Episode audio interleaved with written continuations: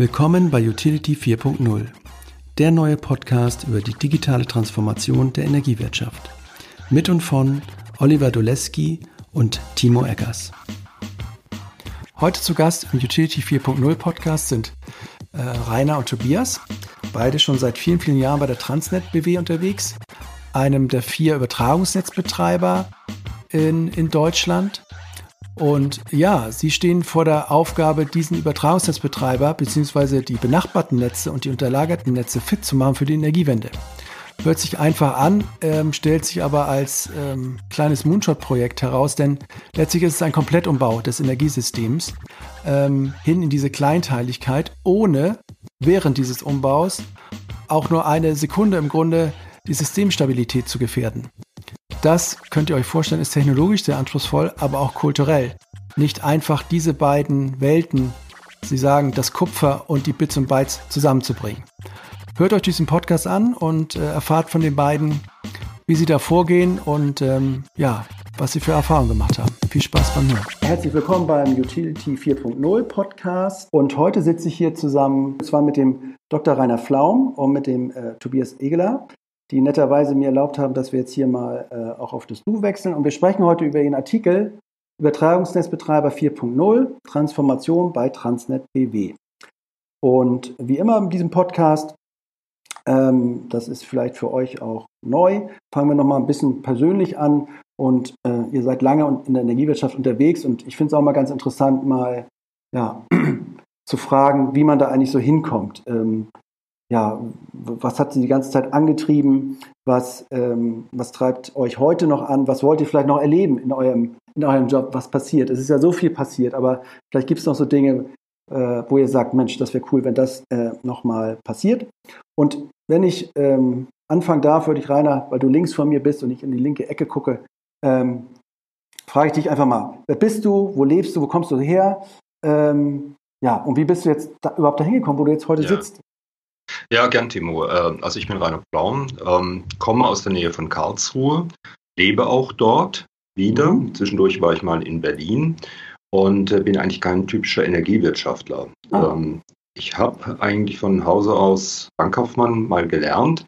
Ähm, dann war mir das nicht äh, sagen wir mal, ausreichend. Und dann habe ich ein Betriebswirtschaftslehre-Studium gemacht, bin also Diplomkaufmann, darauf ah. noch promoviert und bin dann auch erst wieder mal zur Bank gegangen, war dort einige Jahre ähm, im vorstandsnahen Bereich und im Handelsgeschäft. Und äh, nachdem die Energiewirtschaft, äh, der Energiemarkt aufgegangen ist 1998, fand ich das sehr spannend, wollte daran teilhaben, weil das Handelsgeschäft der Banken und das Handelsgeschäft, das Energiehandelsgeschäft haben ziemlich viel gemeinsam. Aber da ist heute nicht unser Thema. Auf jeden Fall, das hat mhm. mich motiviert und auch der, äh, der, der Auslandsaspekt der, der NBW, die damals sich gerade formiert hatte, ähm, dort in die strategische Holding zu wechseln. Ja, und da bin ich jetzt seit 22 Jahren im NBW-Konzern und seit mhm. zehn Jahren bin ich Netzer.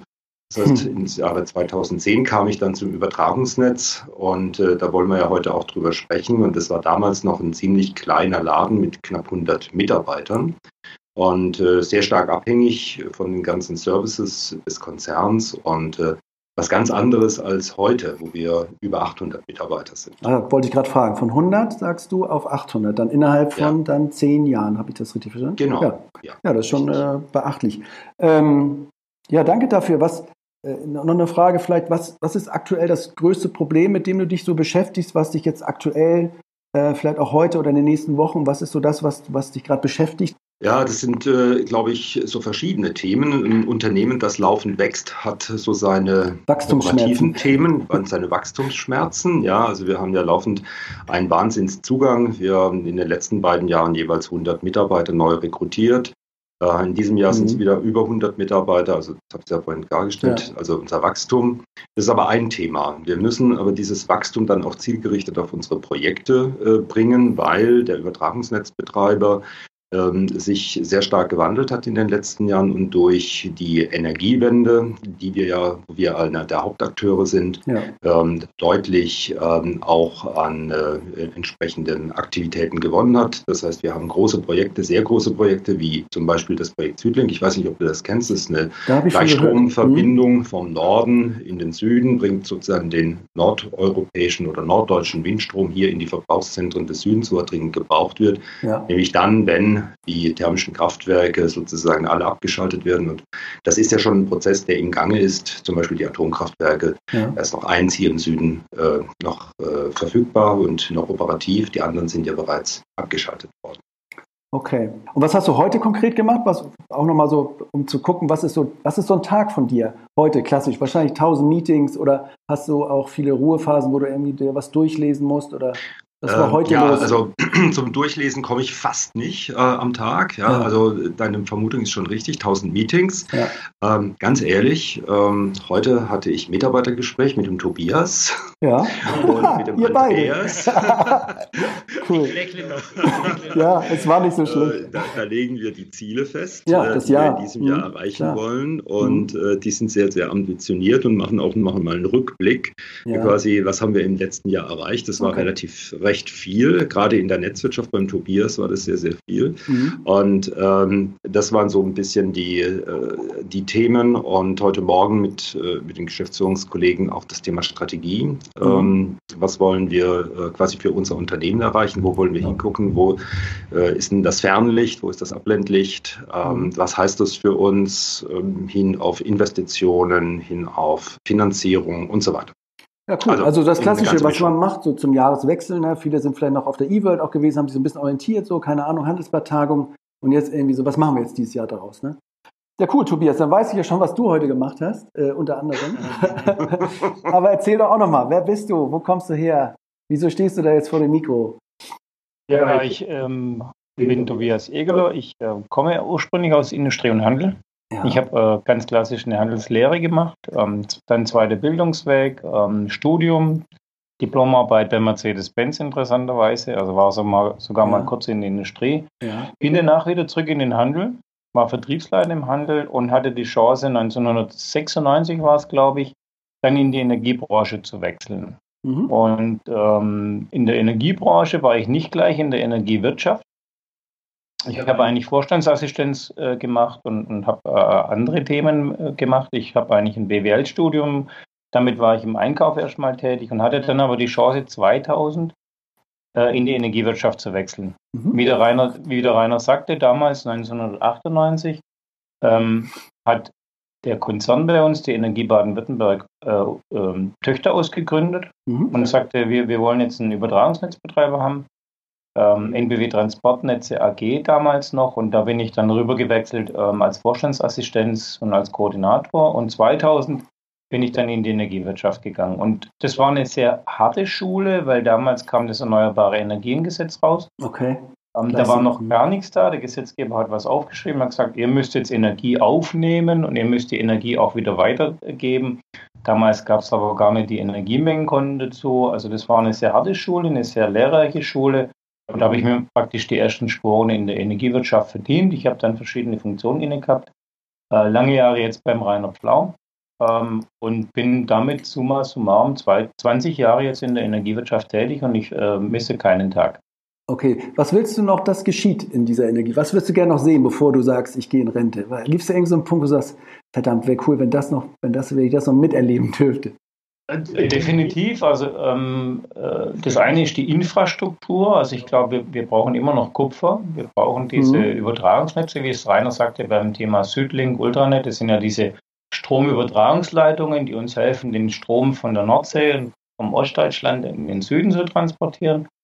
Ähm, dann brauchen wir aber auch Bytes. Also das heißt, wir werden sehr viel Smartness in den Grids drin brauchen. Wir brauchen nicht nur Kupfer, sondern auch Bytes. Ja. Und bei den Bytes äh, brauchen wir zukünftig ein ganz anderes Arbeiten. Wir brauchen IoT-Plattformen. Wir müssen mhm. also mit, mit, dem, mit dem Markt ganz anders zusammenarbeiten. Wir brauchen dort äh, Smartness, ähm, Aktorik, Sensorik, Steuerung, Vernetzung. Das treibt mich um und ich glaube, dass wir, dass ich beim Rainer auch in, in seinem Ressort ähm, ja da noch viel bewegen kann und auch viel bewegen will. Mhm. Äh, ich würde gerne in den nächsten zehn Jahren sehen, dass äh, Südlink Ultranet gebaut ist und würde dann auch ja. gerne sehen, dass wir Plattformen haben, die uns das System stabil halten. Ja. Und dann gehe ich in Rente. Und freust dich. Aber erst, erst mit höchstens 63. Ich habe noch ein bisschen Zeit. Okay, cool. Vielen Dank für das Intro. Ähm, ja, steigen wir doch mal inhaltlich rein.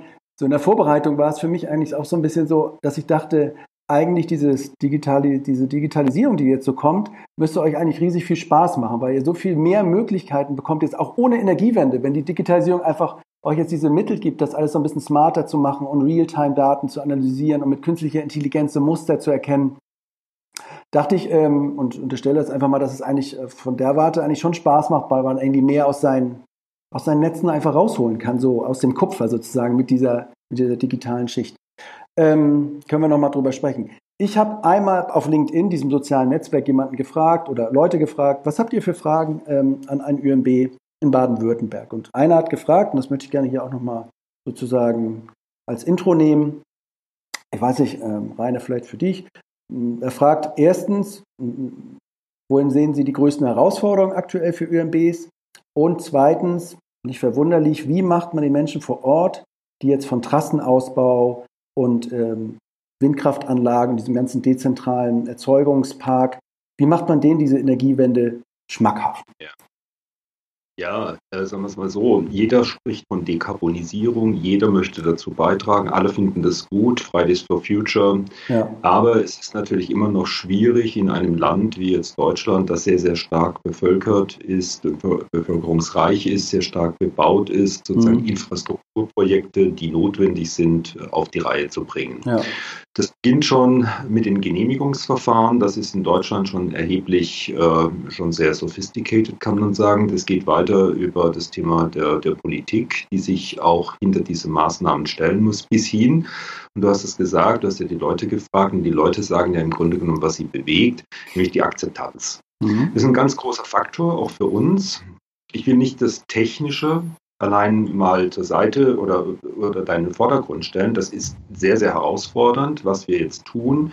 Nicht nur in diesem sogenannten AC-Bereich, also AC ist Wechselstrom, hin auch zu dem DC-Gleichstrombereich, aber das Thema Akzeptanz, den Leuten, ähm, der Bevölkerung klar zu machen, dass diese Infrastrukturprojekte notwendig sind, um eben äh, die Dekarbonisierung voranzutreiben, um eben die Energiewende zum Gelingen zu bringen, mhm. das ist äh, ein ganz, ganz großer Faktor. Denn keiner möchte, sagt man ja oftmals, den Masten in seinem, in seinem Hof, in seinem Backyard haben.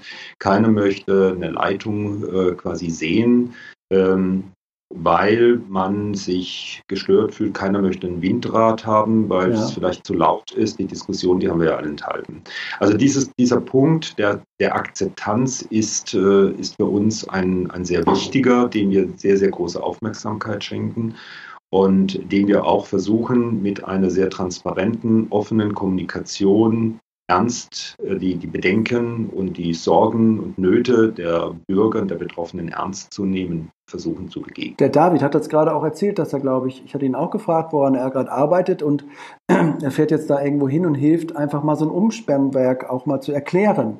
Warum es jetzt, ich weiß nicht, ihr müsst es irgendwie umbauen oder größer oder was auch immer, aber das ist wahrscheinlich das, was du meinst. Ne? Einfach auch mal transparent sagen, das ist jetzt das Ding, ja, das sind die Fakten, also, so, oder? Mhm. Ja, das, das, äh, das eine ist sozusagen das äh, Reale, ja, also du, du kannst was nüchtern erklären, du kannst das objektiv erklären, aber das, was wir brauchen, ist eine Subjektivität, also eine subjektive Beurteilung. Mhm. Und äh, die, die hat, die ist ja, das ist ja verbunden mit der Emotionalität. Und, ähm, und das müssen wir den, den, den, den Leuten sagen, der Bevölkerung auch offen kommunizieren. Ähm, ich glaube, wenn wir offen kommunizieren, hat es einen deutlich größeren Effekt. Wenn wir ihnen die Möglichkeit der Mitarbeit, der Mitsprache geben, hat es einen Effekt. Mhm. Äh, beispielsweise sind wir äh, bei der Planung unseres, äh, unseres großen Korridors ähm, Südlink, also quasi der Windstromleitung vom Norden. Der geht ja einmal quer durch quasi, ne? einmal durch den ganzen Garten. Quer durch. Wir brauchen 50 50.000, allein 50.000 Grundstücke, die gesichert werden müssen. Das ist ja alles in der Kabelverbindung. Man mhm. ist ja gewechselt von der Ober, äh, also quasi von der Freileitung in Erdkabel. Ist ja also Südling ist unterirdisch. Hm? Okay. Ist unterirdisch komplett verkabelt vom Norden in den Süden, einmal mhm. durch die Bundesrepublik. Ja, und äh, alle, die betroffen sind, haben die Möglichkeit, in unserem Bereich äh, geben wir per Internet ein sogenanntes GIS-Tool. GIS ist Geoinformationssystem. Da mhm. kannst du deine Flurstücknummer eingeben ja. und das System zoomt auf dein Grundstück. Ja. Du siehst, wo die Leitungs, wo also der Leitungskorridor, wo die Leitungstrasse ist, das kannst du erkennen und kannst dann beispielsweise, wenn du betroffen bist, auch ähm, uns Hinweise geben. Das weiß ich, das geht da und da nicht oder ja. wir würden vorschlagen das oder jenes. Okay. das nehmen wir sehr ernst und mhm. alle diese Eingaben, die gemacht werden, die werden von uns auch geprüft. Okay, da gibt es so ein Google Earth-mäßiges Ding, wo ich dann genau. runterzoomen kann und da sehe ich, okay, das geht durch meinen Garten und dann kann ich sagen, hey, drei Meter weiter wäre besser, so sage ich mal, bei meinem Nachbarn. Ja. Wahrscheinlich, nee, aber so, also das ist aber so ein Transparenztool, erstmal um zu zeigen, was genau. passiert genau. und auch in Kommunikation aufzubauen. Ne?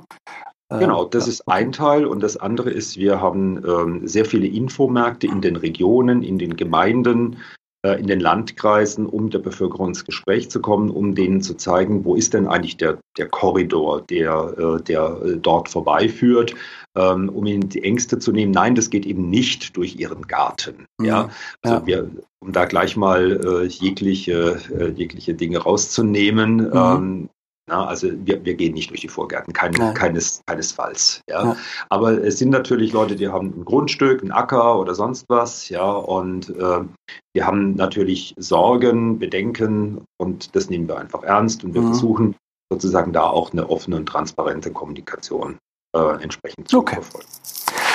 Gut, ähm, Tobias, vielleicht für dich mal so die Frage, ähm, dieses dezentrale, dekarbonisierte, dieses Digitale, was jetzt so, was schon längeren unterwegs ist und was immer ja, mehr Fahrt gewinnt.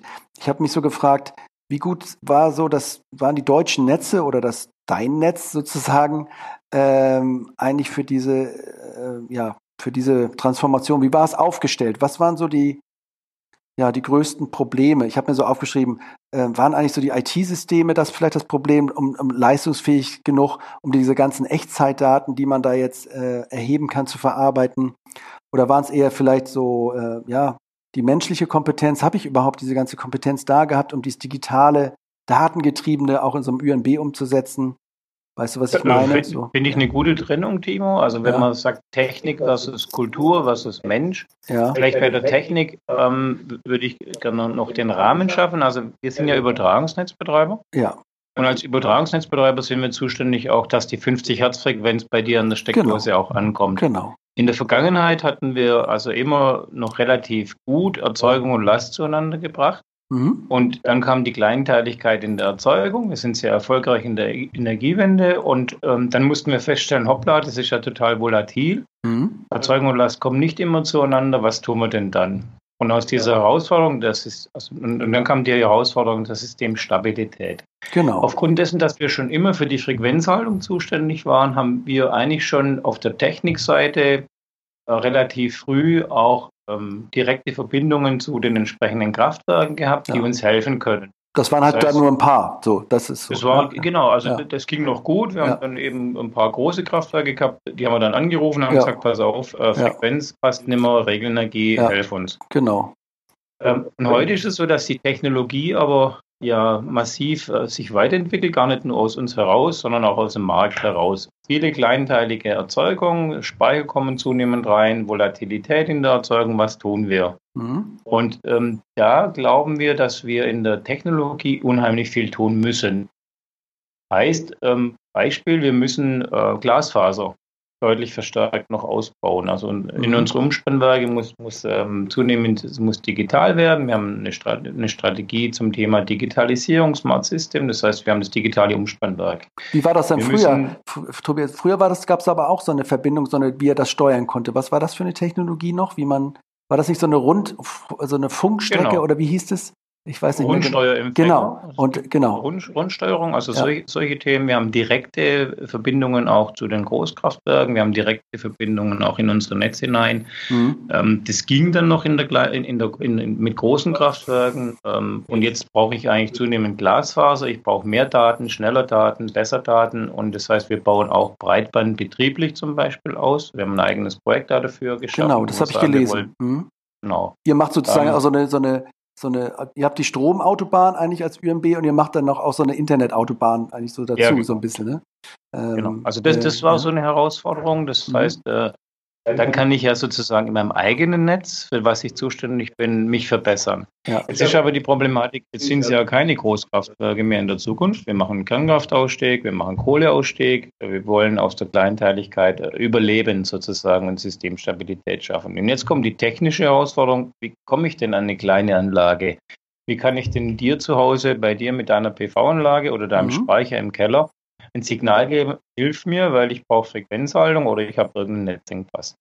Bedeutet, wir müssen morgen eigentlich in der Lage sein, mit in die Netzebene hinein, in die, in die kleinen Spannungsebenen 20 kV, 0,4 kV, dann auch Anlagen und ähm, Lasten, äh, also Erzeugungsanlagen und Lasten ähm, zu, zu aktivieren für uns. Mhm. Jetzt ist aber so, ähm, jetzt verlassen wir unsere Höchstspannungsebene und gehen in die niederen Spannungsebenen rein. Also muss ich mit den Verteilnetzbetreibern zusammenarbeiten. Ich muss ja mit denen eine Abstimmung vornehmen, dass es auch synchronisiert und strukturiert läuft. Warum, darf ich da mal fragen, kurz, warum, warum sagt man da immer diesen Satz, äh, die Energiewende findet im Verteilnetz statt? Ne? Also das hört man ja so oft. Was meinen, ja. was meinen die Jungs damit oder die Mädels? Die Jungs ja. meinen damit, dass sie sagen, ihr habt heute noch Großkraftwerke am, am Höchstspannungsnetz. Okay, und, und dann habe ich viele, ganz am, viele Kleinanlagen ja. in, in der, in, bei mir. Mhm. Das ist richtig. Auf der anderen Seite muss man sich dem Thema aber auch von den Aufgaben her nähern. Also ähm, eine, eine Frequenzhaltung läuft zentral bei uns. Mhm. Wir bilanzieren auch das Energiesystem heute für morgen so aus, dass wir sagen, ich weiß für morgen Bescheid, kommt Erzeugung und Last zueinander und brauche dann Instrumente, dass ich sagen kann, ich habe weiterhin genügend Erzeugung und Last, damit ich, damit ich ähm, Frequenz machen kann. Und ähm, diese Aufgabe bleibt zentral, die ist beim Übertragungsnetzbetreiber, aber in der Dezentralität, da ist, ist die kleinteilige Erzeugung. Also das heißt, die mhm. VNB haben natürlich recht, was das Thema Erzeugung angeht. Das rutscht sozusagen nach unten weg mhm. in die Kleinteiligkeit, aber die Aufgabenstellung, Frequenzhaltung, zentrale Synchronisation, Orchestrierung des Systems ist weiterhin beim BND. Und das geht zukünftig nur noch, wir bleiben in der Technik, mit, mit sogenannten Internet of Things Plattformen wo ich sage, ich, ich habe die Planungsdaten für morgen, ich weiß genau, was für, für Restriktionen in den Verteilnetzen drinsteckt, das müssen die mir sagen. Ich muss wissen, welche Erzeugung, welche Last hat denn morgen was vor zu produzieren. Und dann synchronisieren wir mit den Verteilnetzbetreibern zusammen über solche Plattformen. In dem Fall haben wir da ein schönes Projekt namens DARE in Baden-Württemberg. Mhm. Und dann macht man eine Merit Order, also das heißt auch, dass wir, dass wir möglichst volkswirtschaftlichen Nutzen erzeugen durch niedrige Preise und äh, äh, rufen dann auch äh, abgestimmt mit den Verteilnetzbetreibern ab.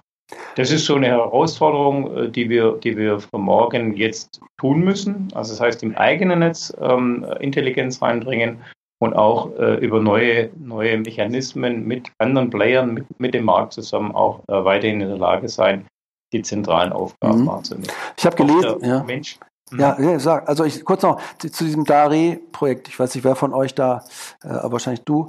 Ähm, ich habe es gelesen und ich dachte dann so, okay, äh, die wollen sich da austauschen, schneller Datenausschuss, IT-Plattform und dann auch digital, Redispatch, okay. Ich dachte dann immer, ja, aber ähm, warum gibt's das nicht eigentlich schon? Was hat sich da verändert in der Qualität? Sind das einfach mehr Daten? Ist es schneller oder was macht es notwendig, dass da jetzt ein Projekt kommt, wo ich denke, ja, war doch bestimmt früher auch schon so?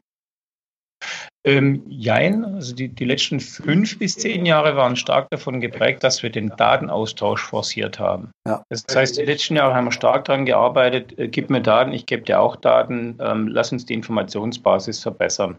Das war aber ein reiner Datenaustausch. Mhm. Nein, wir hatten in der Vergangenheit nicht Instrumente, also wirklich äh, echte Plattformen, die uns helfen, dann sozusagen auch abgestimmte Abrufe durchzuführen. Das hatten wir in der Vergangenheit nicht, weil die Notwendigkeit nicht da war. Aber aufgrund der Kleinteiligkeit der Erzeugung, der Transformation auch des Erzeugungsmix brauchen wir das jetzt. Mhm. Ähm, und von daher sind wir noch gut unterwegs. Es geht noch, also noch funktioniert es ja, aber wir müssen die nächsten zwei Jahre hart dran arbeiten. Der Gesetzgeber hat es auch erkannt und hat dann auch eine Gesetzesnovelle gemacht mit dem NWG und hat gesagt, wir müssen im Oktober 21 in der Lage sein, bis 100 kW runter kleine Erzeugungsanlagen dann auch tatsächlich zu aktivieren. Und da arbeiten wir jetzt hart dran mit Dare und wir werden im Oktober 21 in der Lage sein, das auch zu tun. Mhm. Es gab einfach nicht die Notwendigkeit in der Vergangenheit, aber völlig richtig, Timo, jetzt ist diese Notwendigkeit da. Mhm. Okay. Zur menschlichen, mhm. zur menschlichen ja. Kompetenz kommen, die ist extrem wichtig. Also das heißt, ähm, ähm, wir brauchen andere Skills, neue Skills, Menschen, die in der Lage sind, mit diesen Daten und diesen Systemen auch umzugehen. Ähm, wir suchen jetzt beispielsweise den ersten Datenanalysten, den ersten Data Scientisten, ah, der in der Lage ist, auch wirklich Daten zu analysieren, neue Algorithmen zu generieren und damit eben auch solche neue Anwendungen über solche Plattformen dann zu ermöglichen. Genau. Also völlig richtig, wir, wir brauchen zukünftig auch andere zusätzliche Skills zu den heutigen Skills.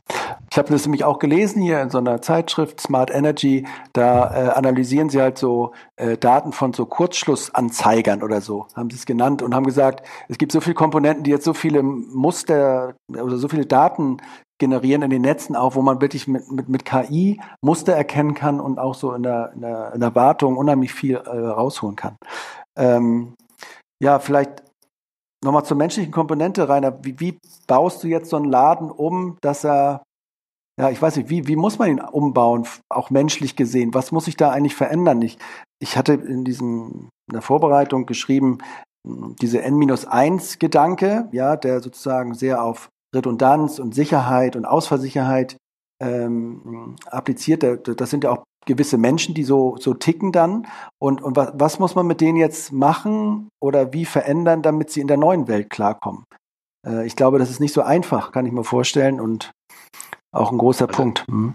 Ja, ist, ist sicherlich ein großer Punkt. Ich hatte ja, ähm, sagen wir mal, vorhin auch nochmal eine Rückfrage gestellt bezüglich ähm, dieser Geschichte ähm, war das äh, Fail Often, Fail genau, Fast genau. als, als, als äh, Gegenpol. Aber ja. vielleicht muss man äh, erstmal daher kommen und erläutern, so ein Übertragungsnetzbetreiber, der ist ja zuständig für eine Systemstabilität. Das heißt also, dass das Energieversorgungssystem, das Stromenergieversorgungssystem, dass das jederzeit und ähm, mit einer Verfügbarkeit von fast 100 Prozent ja. immer zur Verfügung steht. Eine mega Verantwortung. So, das ist eine ne? mega Verantwortung ja. und N-1 bedeutet eigentlich, dass also quasi die Komponenten redundant ausgelegt sind, sodass wenn eine Komponente ausfällt, dass eine andere damit einspringt und damit genau. sozusagen eine hohe Ausfallsicherheit ähm, da ist, eine hohe ja. Verfügbarkeit. Diese hohe Verfügbarkeit sind wir in Deutschland, in Mitteleuropa gewohnt. Standard. In anderen Ländern ist das nicht so. Ja. Wir sind es gewohnt. Äh, wir wollen das. Das ist eine Anforderung. Wir sind ein hochtechnisiertes Land mit hochtechnisierten Produktionsanlagen, die es nicht vertragen können, wenn dort irgendwelche Sprünge sind, Aussetzer sind und so weiter. Mhm. Das heißt, diese N-1-Sicherheit, die müssen wir auch in Zukunft gewährleisten entweder über Betriebsmittel der einen Art oder über andere, also indem wir eben redundante Betriebsmittel haben oder solche Betriebsmittel, die es die sozusagen dieselbe Verfügbarkeit gewährleisten. Mhm. Also das wird sich nicht ändern und du hast recht, natürlich sind es auch dort Menschen, äh, die sozusagen diese N-1-Sicherheit leben, ich würde sagen, mit der Muttermilch eingesogen haben und auch leben. So, das ist der eine Punkt. Der andere Punkt ist, ähm, dass wir sicherlich zu einer anderen auch Arbeitsweise kommen, wo wir ähm, äh, quasi auch bei Projekten nicht einfach warten können, bis nach zwei Jahren irgendwie ein Projektergebnis da ist, sondern mhm. wo wir schauen müssen, dass wir sehr agil unter, unterwegs sind, dass wir so einen gewissen Trial-and-Error-Verfahren machen, dass wir mhm. es ausprobieren, wir müssen schauen, funktioniert es, wenn es nicht funktioniert, müssen wir einen anderen Weg gehen. Genau. Das ist eine andere Vorgehensweise, die wir allerdings nicht für unser Energienetz verwenden können. Dort wird die Verlässlichkeit, die Stabilität, die Zuverlässigkeit weiterhin oberste Priorität haben. Mhm. Aber ähm, natürlich ist es auch so, dass wenn wir äh, den Übertragungsnetzbetreiber umbauen, und so meine Vision ist, äh, dass sozusagen der Übertragungsnetzbetreiber sehr viel mehr ein IT-Unter, ein IT-lastiges Unternehmen wird, als er es heute noch nicht ist, mhm. sozusagen. Ähm, da, da sind wir erst am Anfang. Ähm, da werden wir natürlich, und IT-Projekte sind ja gerade prädestiniert auch für solche ähm, agilen Projekte, sehr viel stärker kurzzyklischer arbeiten. Und da brauchen wir natürlich ein anderes Mindset. Wir mhm. schulen unsere Mitarbeiter beispielsweise in diesen Bereichen sehr stark. Ähm, das heißt, in Agilität, agile Projektmethoden, ähm, sodass wir äh, quasi hier auch äh, sicherlich einen Paradigmenwechsel äh, innerhalb der, der Projekte auch sehen. Mhm. Und funktioniert es gut? Also ist es ein, ist es einfach ein Schulungszweig, der neu ist oder äh, wie viel, wie viel Aufwand macht ihr da, um, um die Mannschaft da sozusagen fit zu kriegen für diese Welt? Ja.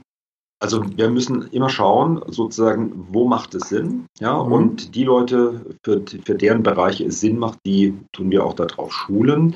Und was man sieht, ist, vielleicht hilft es besser zum Verständnis, ähm, unsere Mitarbeiterinnen und Mitarbeiter, die haben dort ein hohes Interesse. Also es ist schon so, dass sie sozusagen sich diesem sehr, sehr aufgeschlossen gegenübersehen und das mhm. auch in ihren betrieblichen Alltag äh, mit einbauen wollen. Mhm. Und ähm, das ist ein Thema, wo wir am ich will nicht sagen ganz am Beginn stehen, das haben wir schon jetzt äh, eine geraume Zeit. Wir machen das jetzt schon ein, zwei Jahre ähm, mit zunehmend besserem Erfolg.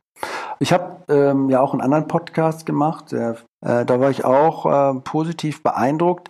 Äh, diese Zusammenarbeit, die ihr macht mit, mit Porsche, beziehungsweise mit dem Beratungshaus von Porsche, wo auch, äh, wie ich das gelernt habe, zum Teil Transnet-BW-Menschen für eine Zeit lang oder auch vielleicht ja, längere Monate, Jahre in diese Beratung wechseln ja. und einfach mal ja. gucken, auch so das Zusammenwachsen von Infrastruktur und E-Mobilität, aber auch kulturell mit äh, von einem Übertragungsnetzbetreiber zu einem ja, Sportwagenherbauer dann gehen und, und da noch in die Beratung, wo man ja. weiß, auch dort wird viel Gas gegeben und ähm, das ist wahrscheinlich auch so ein Instrument, äh, was das ist unterstützen eine, soll. Ne?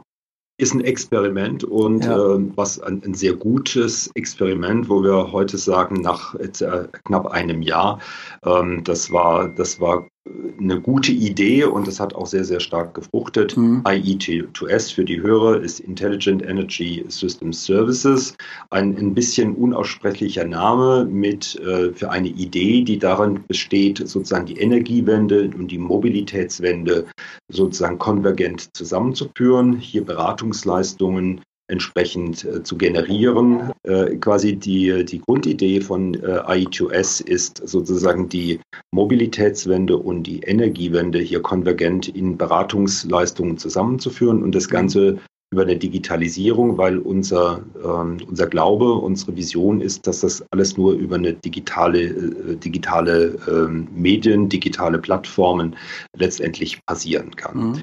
Und ähm, wir haben jetzt äh, quasi unsere Mitarbeiter in diese Kooperation gegeben, um ihnen zum einen zu ermöglichen, ihr Wissen, ihre Kompetenzen mit in diese Beratung ja. mit einzubringen bringen, andererseits auch mal einen ganz anderen, äh, sagen wir mal, ganz anderes Mindset zu erleben. Ja? Der mhm. Übertragungsnetzbetreiber, du hast es vorhin ja angesprochen, ähm, ist eher von, sagen wir, Verlässlichkeit, äh, von, will ich mal sagen, äh, eher Robustheit geprägt. Genau. Ähm, die Beratungsbranche ist eher agil, schnell, äh, kreativ, muss irgendwelche Lösungen präsentieren.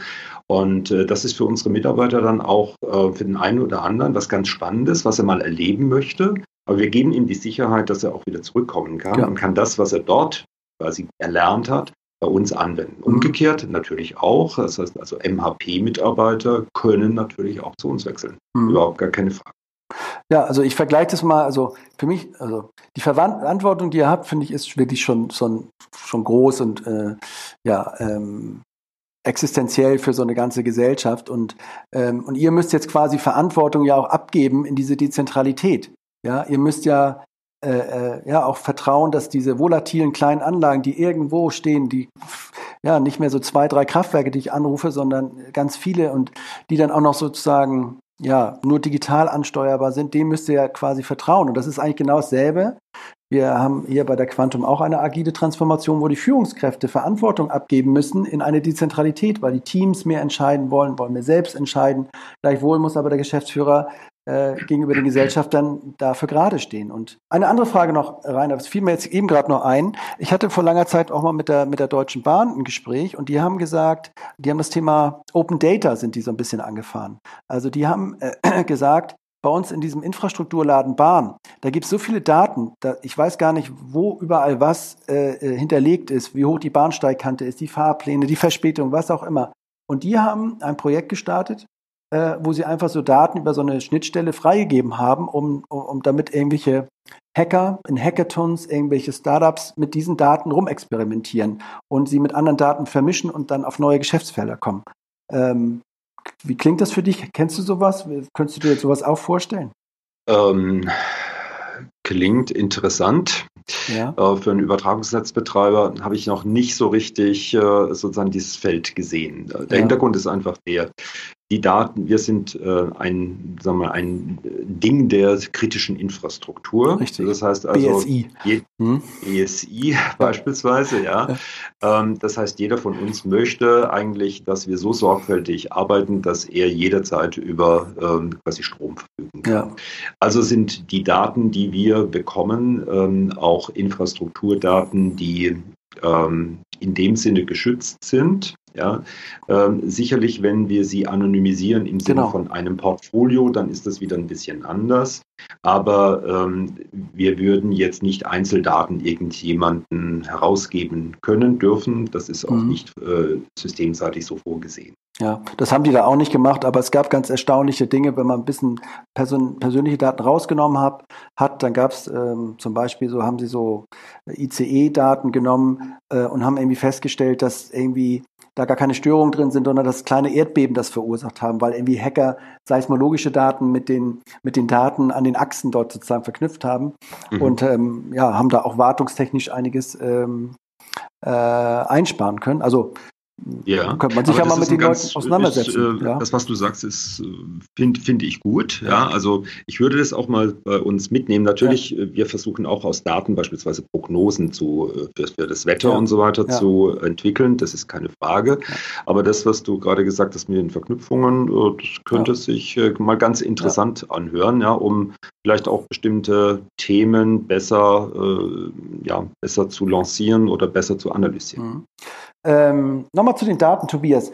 Ich, ich würde mir jetzt vorstellen, wenn, wenn ihr jetzt so alles umbaut auf digital und auch auf mehr Daten, müsst, musstet ihr auch eure ganze IT quasi nicht auch neu bauen äh, oder stark erweitern oder vielleicht auch äh, so dieses Thema, was mir dann immer einfällt, in einer anderen Branche gehen ja alle in die Cloud und, und, und ähm, äh, hast, was ist da passiert bei eurer IT? Ich kann mir vorstellen, dass da viel passiert ist. Oder du sagst, ja. Definitiv. Ich, also ich kann mit dem organisatorischen Punkt anfangen. Ja. Am Ende muss ich ja überlegen, ähm, habe ich eine Organisation im Haus, die in der Lage ist, mit diesen Massendaten umzugehen? Genau.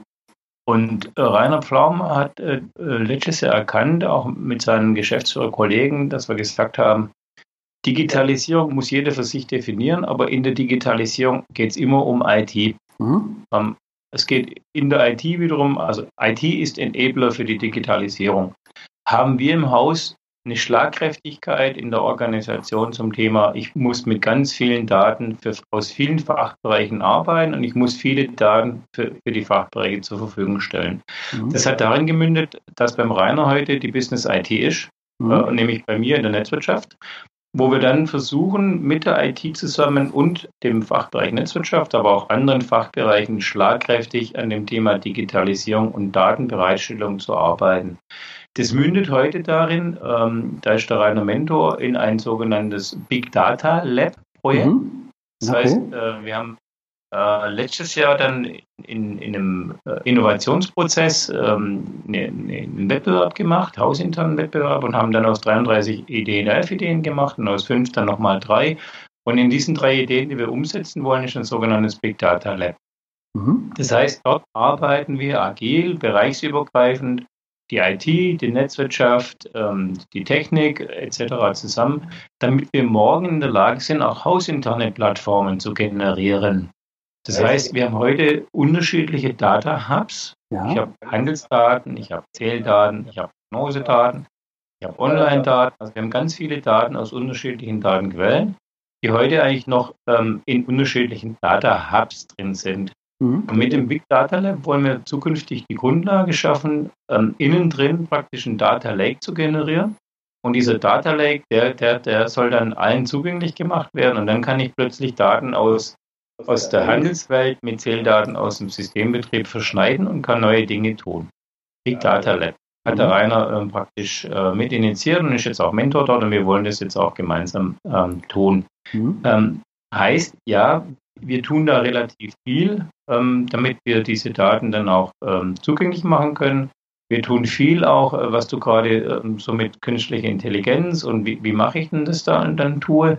Das heißt, wir haben auch ein Projekt, wo wir versuchen, äh, im Bilanzkreismanagement ein Monitoring aufzusetzen, mhm. wo wir dann mit künstlicher Intelligenz und mit Mathematikern und Astrophysikern versuchen auch äh, zu analysieren und ähm, äh, ähm, Erkenntnisse zu gewinnen, die wir bisher in der Vergangenheit nicht hatten. Gut, also heißt, ähm, haben wir die richtigen Rechner? Thema Cloud hast du auch genannt. Ja, wir haben eine sogenannte Sourcing-Strategie in der IT und die hat eine Dreifaltigkeit. Also wir haben in der, in der IT heute eigene, eigene Rechenzentren. Du kannst dir vorstellen, in der Hauptschaltleitung in Wendlingen, wo die Frequenzhaltung gemacht wird, die können sich ähm, äh, nicht auf externe Rechner stützen. Wir haben also eine, eine Insel sozusagen. In der Hauptschaltleitung gibt es ein eigenes Rechenzentrum die sorgen dafür, dass immer die notwendigen Daten da sind, damit die Frequenzhaltung generiert werden kann. Wir haben äh, Provider, die uns helfen ähm, von extern. Und ja, wir haben auch letztes Jahr entschieden, dass wir in die Cloud gehen. Du kannst dir vorstellen, Reinhard hat es gesagt, kritische Infrastruktur, hochsensible Daten, gehe ich in die Cloud? Fragezeichen. Wir haben zwischenzeitlich einen Standard erreicht in Deutschland, ähm, auch über das BSI, was du zitiert hast, wo, wo wir sagen, wir trauen uns zu, auch mit einer kritischen Infrastruktur, mit kritischen Daten in die Cloud zu gehen. Mhm. Heißt, wir werden jetzt auch in der Cloud arbeiten und die Dare-Plattform, die, die wir vorhin äh, kurz angesprochen haben, die wird in der, in der Cloud sein. Mhm. Also das heißt, ich habe praktisch einen Mix aus eigenem Rechenzentrum, aus externen Dienstleistern, Providern, die uns helfen und Cloud. Ja, das ist, glaube ich, auch mal eine, eine gute Botschaft so in die Branche, weil auf der E-World jetzt zuletzt ähm, da war ich auf dem Stand auch von Power Cloud. EMBW arbeitet mit Power Cloud zusammen in der Abrechnung, was ich sehr bemerkenswert fand, ähm, ähm, dass diese Entwicklung da stattfindet. Und dann gleichzeitig ist natürlich auch Amazon Web Services da immer so im Hintergrund, ähm, auf denen vieles läuft. Und es ist immer so ein bisschen wie bei McDonalds. Ähm, die, keiner spricht drüber, so bisschen, aber jeder geht so ein bisschen hin. Ne? Und ähm, wo, wo, ich denke, ja, richtig, ja. Ähm, also ja, und da, ich werde auch mit denen mal sprechen und einen Podcast machen und mal so ein paar versuchen, ein paar Mythen auch mal auszuräumen, ja, äh, die da bestimmt äh, so durch die ja, rumgeistern. Ähm, Rainer, wie, ist es eigentlich mit der Politik? Ich, ich, ähm, ihr seid doch ein Netzbetreiber und seid in dieser Regulierung drin. Ne? Und da muss man doch, wenn ich es richtig verstehe, immer so ein bisschen gucken, wo investiere ich Geld, wo darf ich Geld investieren? Das ist doch genau dasselbe bei euch wie bei allen Netzbetreibern auch, richtig? Ja, genau. Ja, also die Regulierung, äh, wir sind ja im Grunde genommen ein reguliertes Unternehmen. Warum macht man das? Das macht man deshalb, weil man Infrastruktur nicht zigfach baut, sondern das ist im Grunde genommen wie so eine Art Monopol. Ja, und damit Wettbewerb auf dem Monopol ist, gibt es die Regulierung und die simuliert im Grunde genommen den Markt. Wettbewerb. Das heißt, mhm. die sagt den Markt und die sagen uns sozusagen, was ist effizient, was dürfen wir verdienen, äh, was dürfen wir nicht verdienen, was wird bezahlt, was wird nicht bezahlt. Ja. Mhm. Und äh, das ist für uns ein ganz großes Thema, weil ähm, Infrastruktur und insbesondere der Umbau eines ganzen Energieversorgungssystems, das ist ja eine Jahrhundertaufgabe, eine Herkulesaufgabe, wie sie auf der Welt, wie es einfach noch nie gab. Nee. Ja, es gibt es einfach. Also zum Mond fliegen ist war, weiß ich nicht, in der Kategorie, aber so in der Kategorie ja. läuft es ja auf jeden Fall. Ja, genau. Also ja. es ist wirklich, äh, ich will nicht sagen Experiment. Experiment hört sich so an wie ähm, Jugend forscht, das ja. ist es sicherlich nicht, aber es ist etwas, wo was komplett umgebaut wird in einer Form, wie es noch nirgends da ist, nirgendwo mhm. in Europa. Wir werden hier Trendsetter sein, auch für äh, eine Richtung, die wir wahrscheinlich auch in anderen Ländern erleben werden. Aber erstmal ist es so, da ist es bei uns.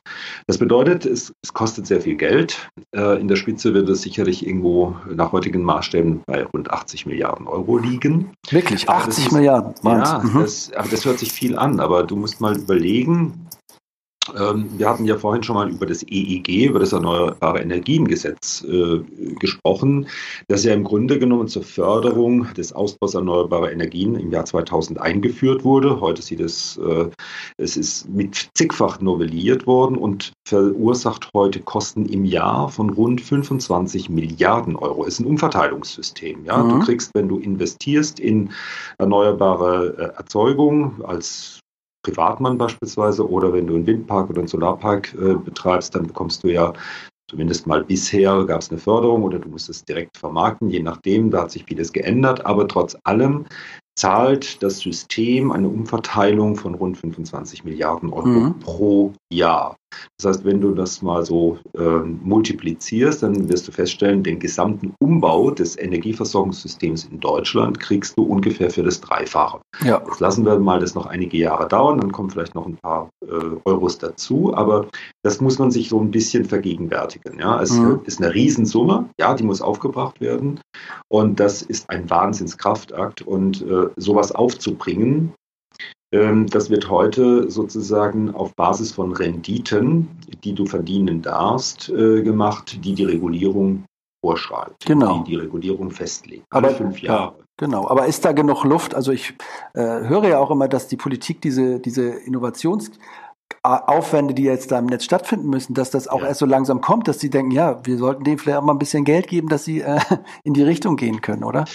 Ja. ja. also heute ist es so, also erstens die Frage ist, ist die Rendite äh, auskömmlich oder ähm, wie, sieht der, wie sieht der Weg aus? Das heutige regulatorische System, so wie die äh, Verzinsung letztendlich festgelegt wird, zeigt einfach, äh, dass, der, dass äh, die Schlaufe immer enger wird. Das heißt, die Renditen werden immer niedriger und damit natürlich auch für Investoren wird es immer ähm, schwieriger, sich dafür zu entscheiden, insbesondere für Mischunternehmen, die beispielsweise eine äh, eine höhere Renditeerwartung brauchen, weil sie ein höheres Risiko haben oder für kommunale ja. äh, Unternehmen.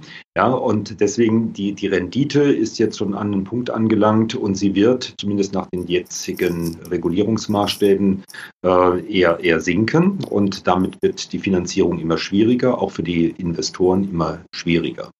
Ähm, Heute ist das regulatorische System so angelegt, dass du sehr stark, dass du das bekommst, wenn du in gewisse Assets investierst.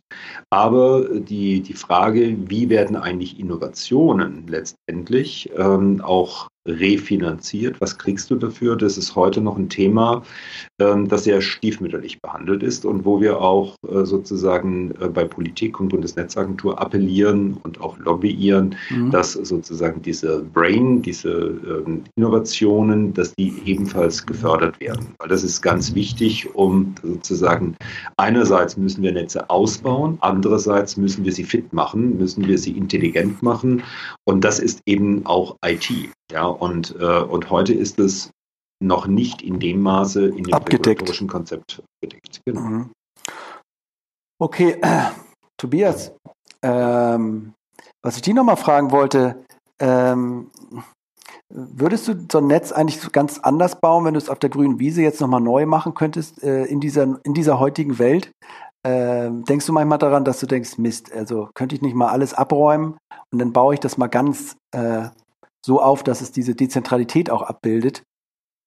Gibst du Gedanken oder äh, ich kann es mir noch. Nicht, genau, ich würde es nicht anders bauen. Ich glaube, äh, was wir aber gerade tun in Deutschland ist genau richtig. Also das heißt, ähm, die, die Netze in der Vergangenheit waren ja so gebaut, dass die Erzeugung nahe an der Last war. Ja. Ein Großkraftwerk hat man dahin gebaut, wo ein Lastzentrum ist. Damit waren die Netze natürlich erstmal ähm, nicht so sehr auf das Thema Transport ausgerichtet, sondern das waren eher kürzere Wege. Heute ist es so, wenn du guckst, wo die Erneuerbaren äh, allokiert sind, die sind da allokiert, wo viel Wind weht, wo viel Sonne scheint. Das heißt also, diese, diese großen Erzeugungen aus der Erneuerbaren, die sind heute offshore oder sie sind in Norddeutschland mhm. mit, mit, hohen, mit, mit äh, großen Wind, mit einer hohen Anzahl an Windstunden. Das bedeutet, ähm, das Netz muss transformiert werden auf der Übertragungsnetzebene. Ich brauche also Nord-Süd-Verbindungen, die mir den Stromtransport von A nach B bringen. Ähm, ich will aber auch nicht verschweigen, auch die Verteilnetzbetreiber haben in ihren Netzen ja ein Thema. Die haben ja dann E-Mobilität in der Zukunft, die angeschlossen mhm. wird ans Netz.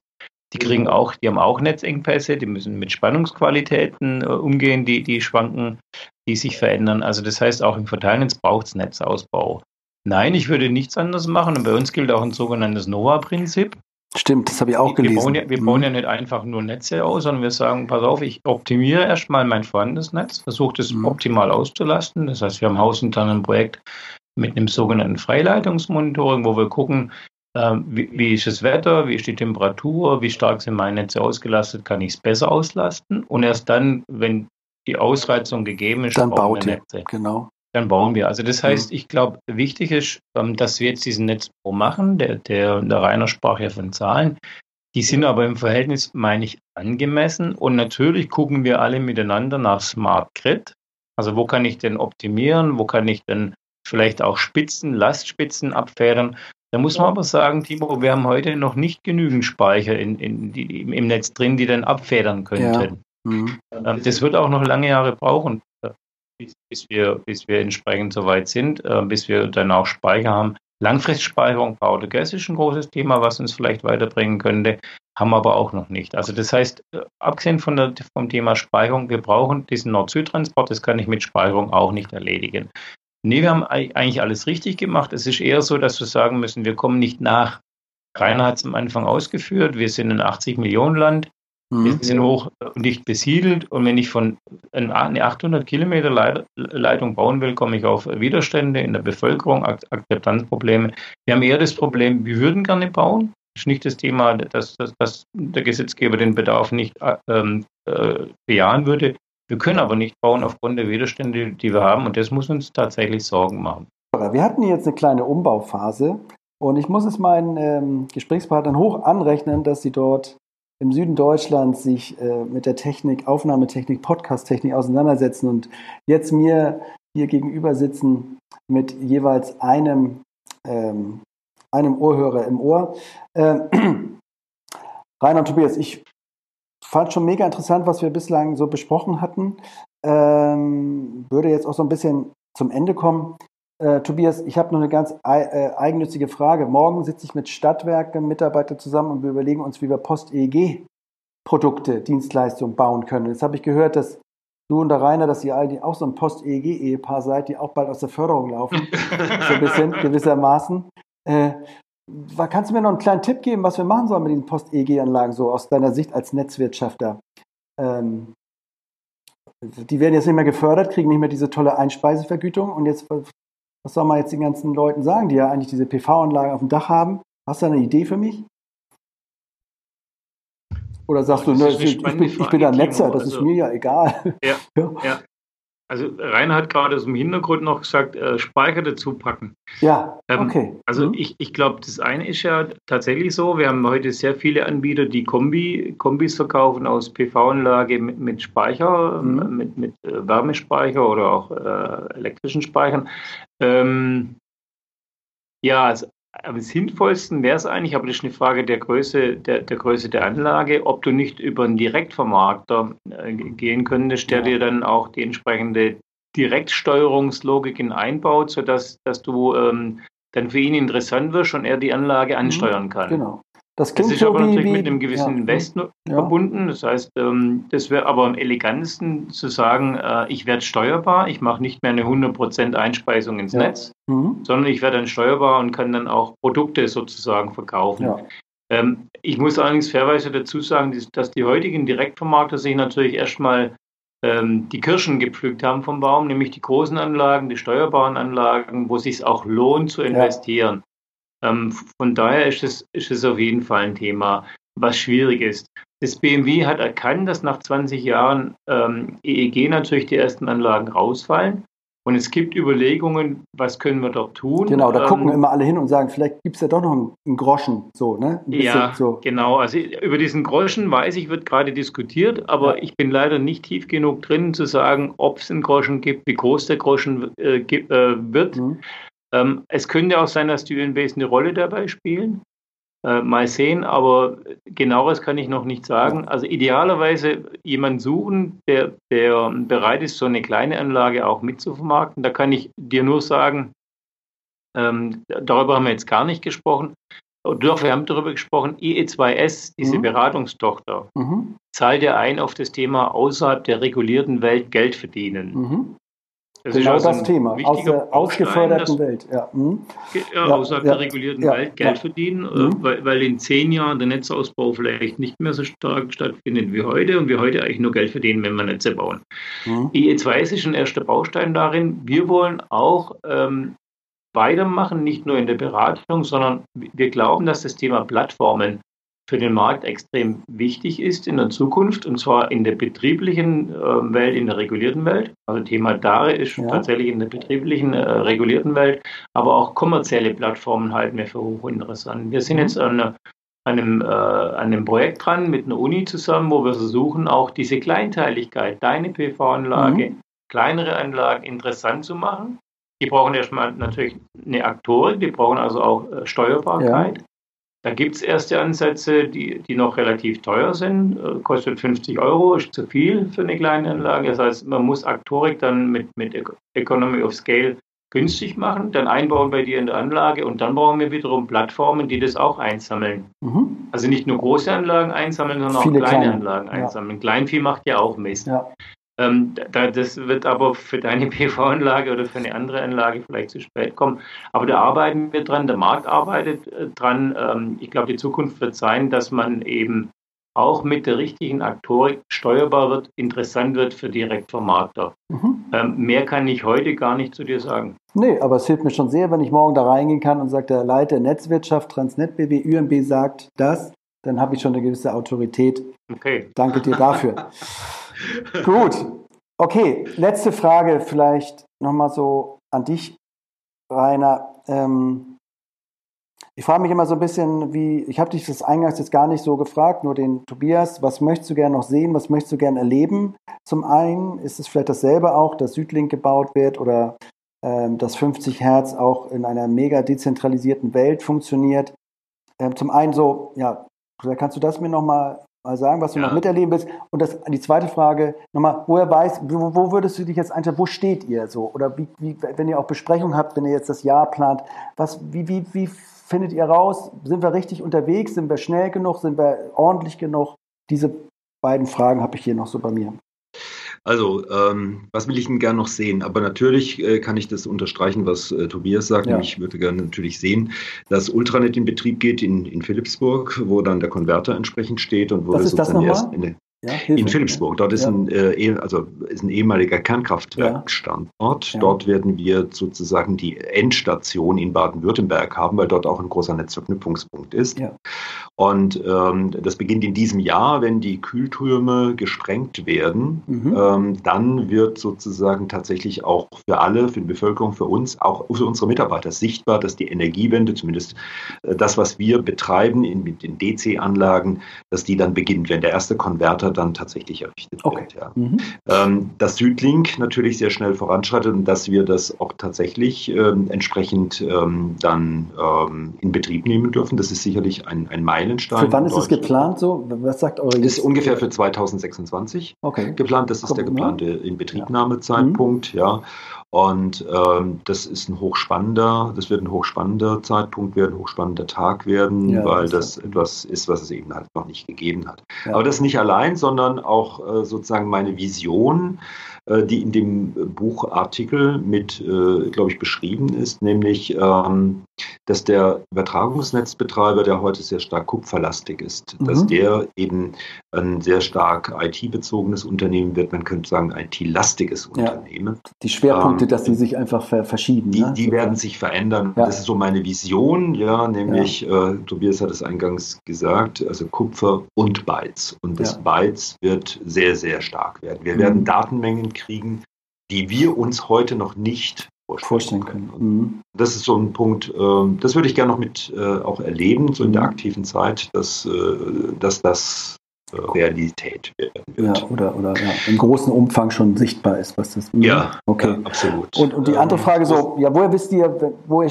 dass ihr richtig unterwegs seid, so ihr als ähm, Ja, wir haben da natürlich, also in der regulierten Welt ist ja alles so ein bisschen vorgegeben. Ne? Ja, es okay, gibt einen Netzentwicklungsplan mhm. und ähm, von der Seite her haben wir da den, das Privileg, dass wir da schon sozusagen genau wissen, wo wir hinwollen. Okay. Äh, für uns ist eher die Frage, wie schnell kommen wir dahin? Mhm. Ja, und äh, das, das tracken wir natürlich gemäß unseren Zeitplänen.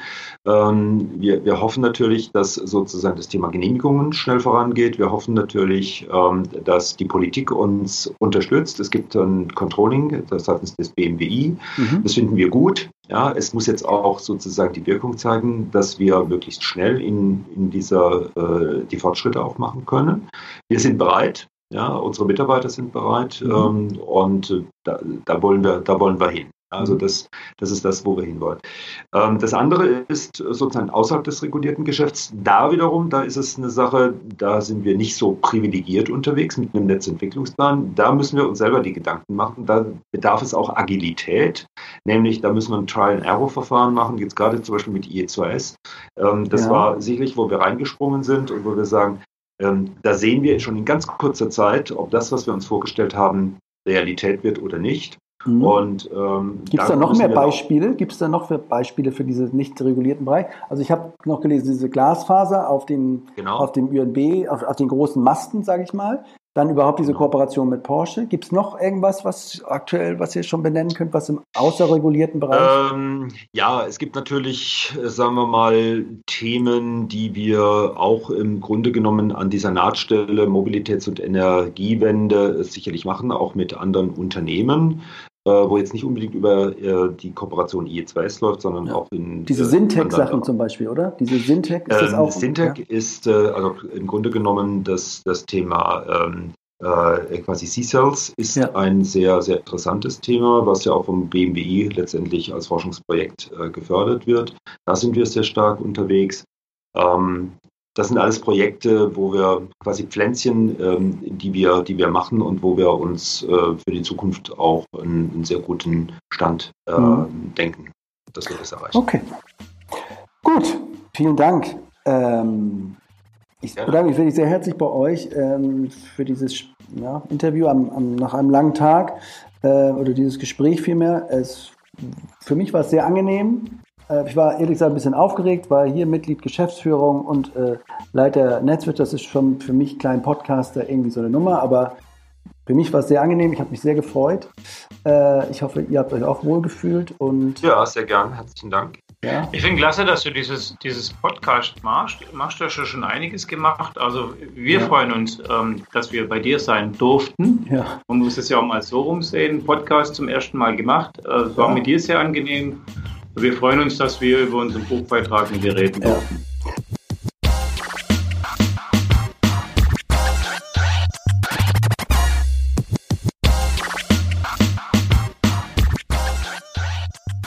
Das war Utility 4.0, der neue Podcast über die digitale Transformation der Energiewirtschaft. Solltet auch ihr gute Beispiele, Unternehmen, Leute aus Energieunternehmen kennen, die Teile dieser digitalen Transformation erfolgreich oder auch nicht so erfolgreich bewältigt haben, so freuen wir uns über eine Nachricht von euch. Vielen Dank.